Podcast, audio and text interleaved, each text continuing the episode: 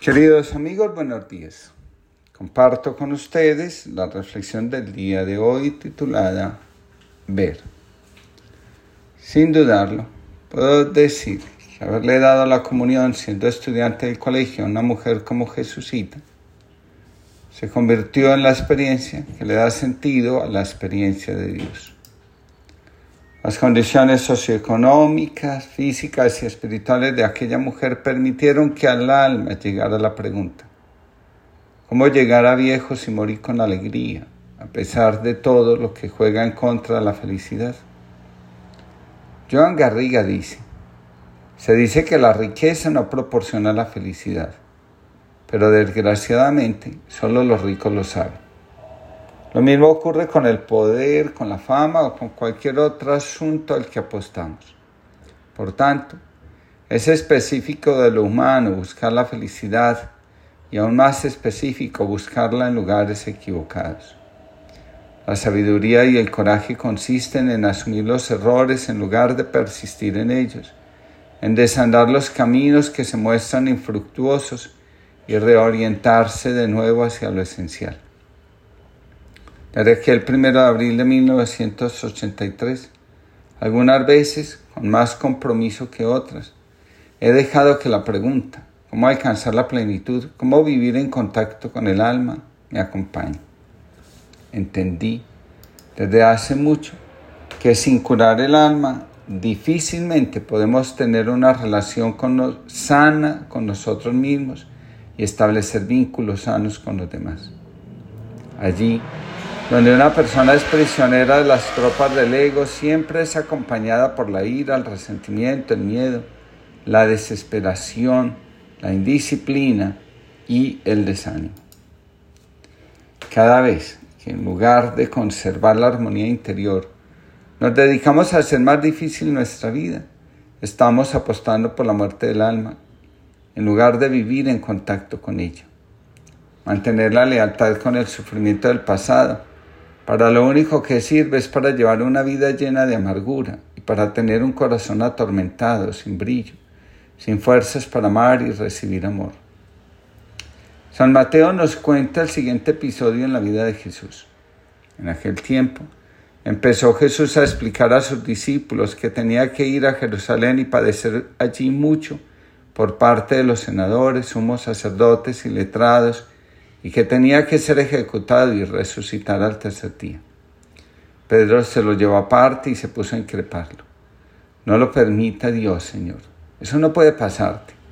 Jesús se volvió y dijo a Pedro, quítate de mi vista, Satanás, que me haces tropezar. Tú piensas como los hombres, no como Dios. Entonces dijo Jesús a los discípulos, el que quiera venirse conmigo, que se niegue a sí mismo, que se cargue con su cruz y me siga. Si uno quiere salvar su vida, la perderá, pero el que la pierda por mí, la encontrará. ¿De qué le sirve a un hombre ganar el mundo entero si malogra su vida? ¿O qué podrá dar para recobrarla? Porque el Hijo del Hombre vendrá entre sus ángeles con la gloria de su Padre, entonces pagará cada uno según su conducta. De nuevo, Jesús nos advierte. La vida no se pierde en el sufrimiento, sino en la actitud que asumimos ante lo que nos pasa. Las grandes tradiciones espirituales, como el cristianismo y el budismo, nos recuerdan. El sufrimiento existe, también nos enseñan. El sufrimiento puede atravesarse, dejarse atrás, cuando dejamos de resistirnos a la verdad.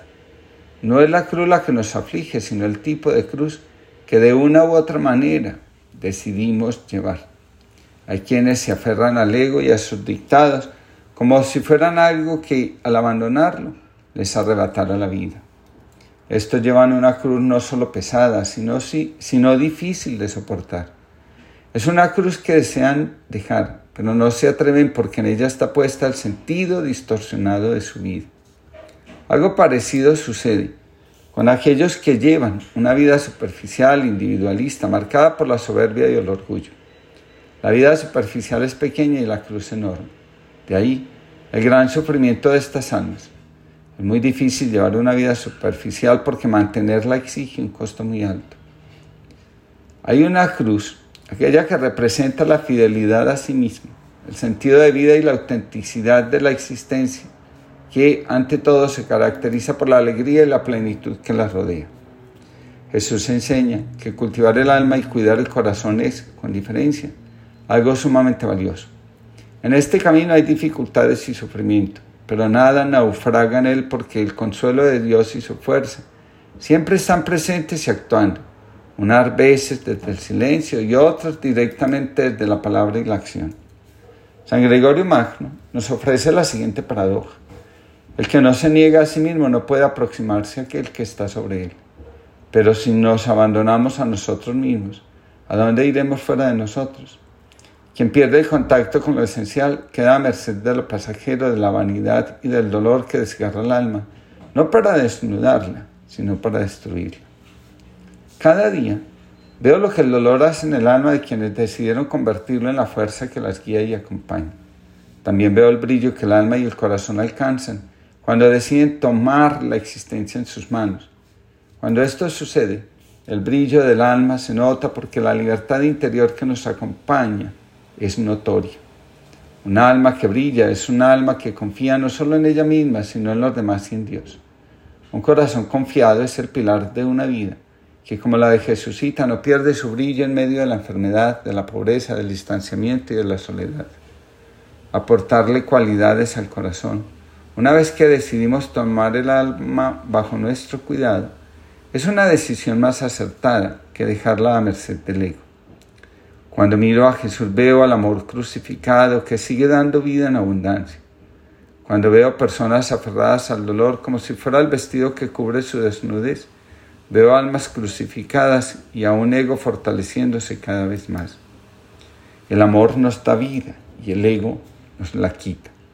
Fray Bimal escribe, Buda dice que para vivir una vida pura de entrega uno no debe reputar nada como propio en medio de la abundancia.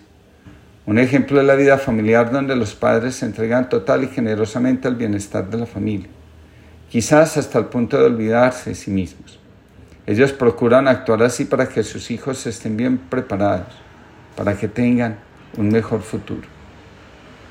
En el corazón del que se entrega auténticamente por amor está presente todo el tiempo el deseo de que la vida abunde siempre. Jesús de Nazaret. No todos cuelgan de una cruz como la tuya, clavada en la geografía y en la historia de la ignominia, con un pueblo sin palabras pero con ojos de testigo y con generaciones humanas que te contemplan, te aman y veneran tu imagen en cuellos, templos y destinos. Pero hay muchos que arrastran cruces atornilladas cada día en los hombros y en el cerebro. Desangran su amargura sin llanto, sin amigos, gota a gota, paso a paso, por el suelo que pisamos con prisa que no mira. Solo existen en el hogar de tu corazón herido que nunca cicatriza. Benjamín González Vuelta. Que tengamos todos una linda jornada y que podamos ver si la cruz que estamos llevando pertenece al ego o a la fidelidad a nosotros mismos. Una diferencia notoria.